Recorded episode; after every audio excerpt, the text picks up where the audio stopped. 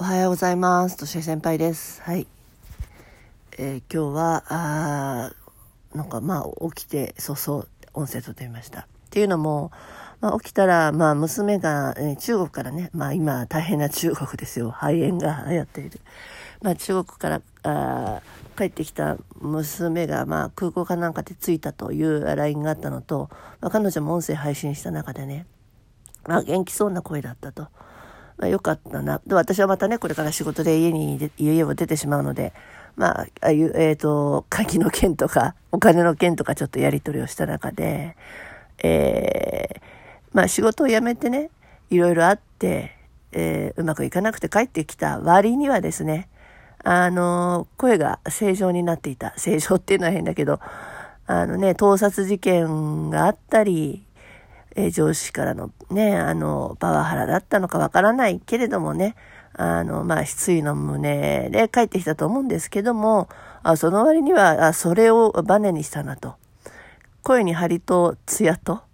決意表明みたいのがあって、あやっぱり人間ってそういうことを乗り越えるっていうか、そうやっぱり失敗してこそなんだなと思いましたよ。もちろん、その、その、ダメだった時はね、泣き崩れたり、弱々しい声だったり、ねえ、こう脳吐いてましたけど、あ、それが吐けるっていうのが大事なんだと思ったわ。あの、人間は孤独です。やっぱり一人で、一人、最終的には一人で決めて、一人でね、行動しなきゃいけないけども、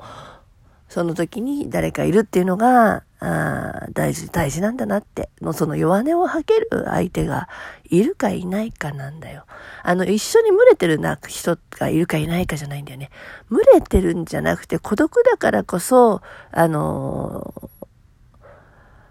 つながれる、うん、その意識の人とつながれる。まあ私とは親子だから当然かもしれないけど、でも、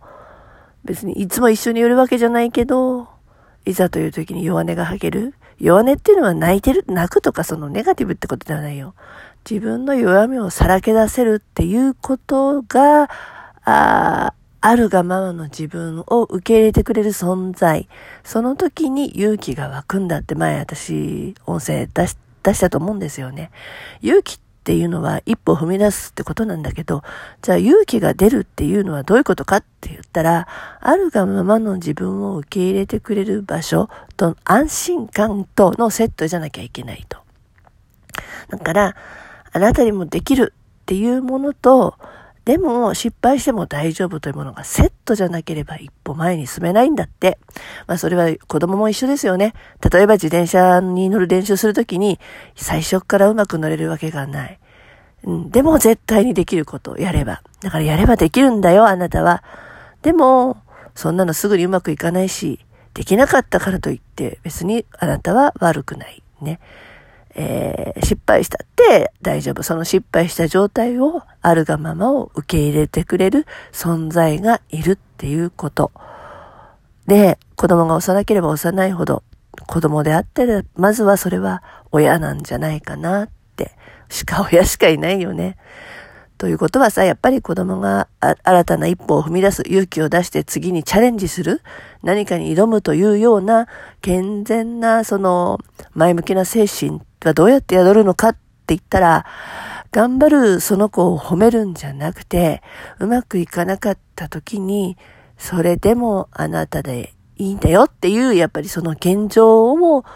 現状を肯定してあげること。うん。それが自己肯定感を養い、えー、相手、自己肯定感があるってことはやっぱり自分が幸せだと思えることだから、